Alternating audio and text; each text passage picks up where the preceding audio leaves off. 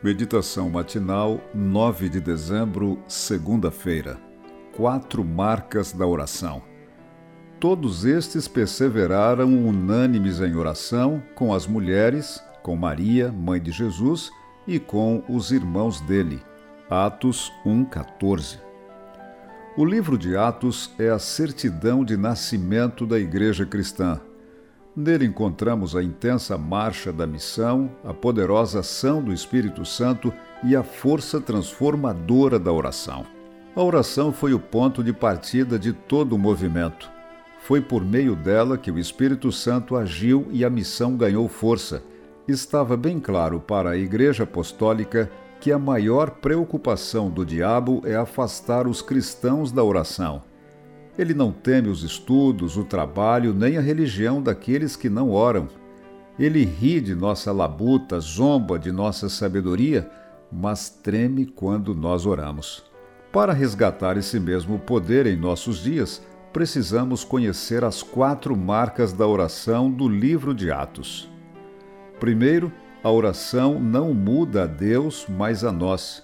Deus era o maior interessado no crescimento de sua igreja mas primeiro precisava das pessoas certas para representá-lo.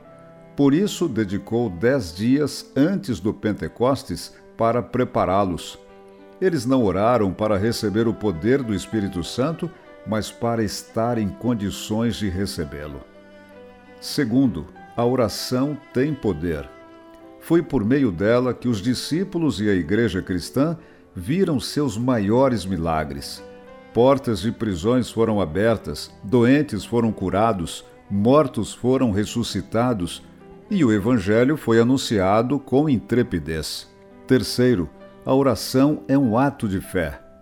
Não podemos correr o risco de orar intensamente sem acreditar profundamente. Deus sempre responde de três formas: sim, Ele dá o que você quer, não, e lhe dá o que é necessário e espere um pouco, e lhe dá o que é melhor. Sobre isso, Ellen White afirmou: quando nossas orações parecem não ter resposta, devemos nos apegar à promessa, pois o momento da resposta chegará e receberemos a bênção de que mais necessitamos. Quarto, não há hora nem lugar para oração. A Igreja Apostólica estava sempre disposta a buscar a Deus. Essa deve ser nossa postura também. Em todo tempo e lugar, devemos renovar nossa confiança em Deus e buscá-lo com fé. Nem sempre estaremos de joelhos para uma oração formal, mas os pensamentos e desejos podem ser elevados ao céu continuamente. Ao enfrentar os desafios da vida por meio da oração, Sintonize seu pensamento ao de Deus. Experimente os milagres da fé e viva cada dia na presença do Pai.